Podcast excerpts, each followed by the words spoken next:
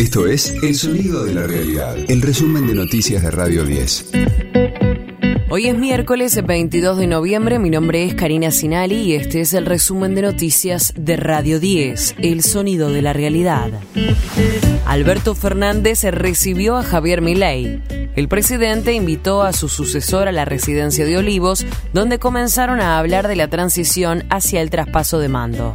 Milei recibió también un llamado del Papa Francisco, quien lo felicitó por su triunfo en el balotaje.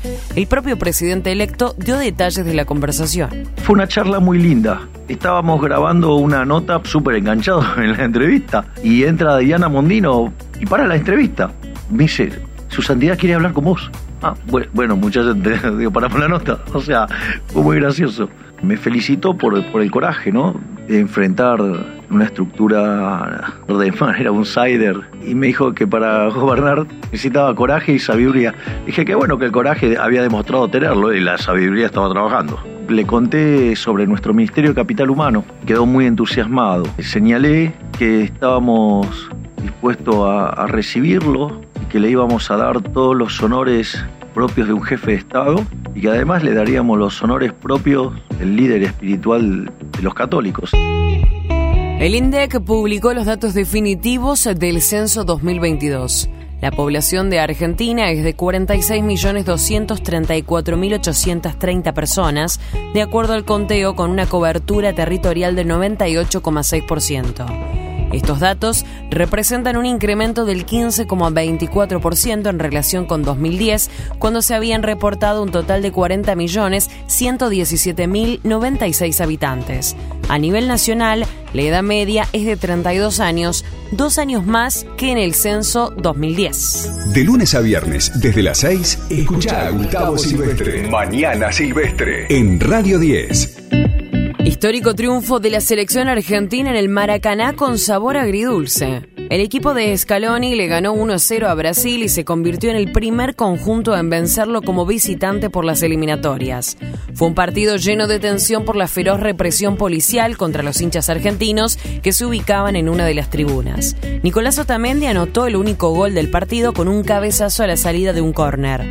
El baldazo de agua fría llegó en la conferencia de prensa cuando Lionel Scaloni dejó entrever la posibilidad de renunciar a la selección. Ahora toca parar la pelota, ponerme a pensar, tengo muchas cosas que pensar eh, en este tiempo. Estos jugadores me han dado un montón, nos han dado un montón a todo el cuerpo técnico y necesito pensar, necesito pensar mucho qué voy a hacer. No es un adiós ni, ni otra cosa, pero necesito pensar porque la vara está muy alta y está complicado seguir y está complicado seguir ganando y estos chicos lo ponen difícil. Entonces toca pensar este, este tiempo, se lo diré al presidente, se lo diré a los jugadores después, porque esta selección necesita un entrenador que tenga todas las energías posibles y que esté, y que esté bien. Radio 10, el sonido de la realidad.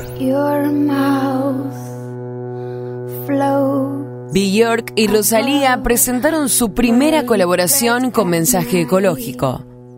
La cantante islandesa y su colega española unen sus voces en Oral, una canción compuesta por Bjork hace 25 años, al que quiso incorporar aires de reggaetón.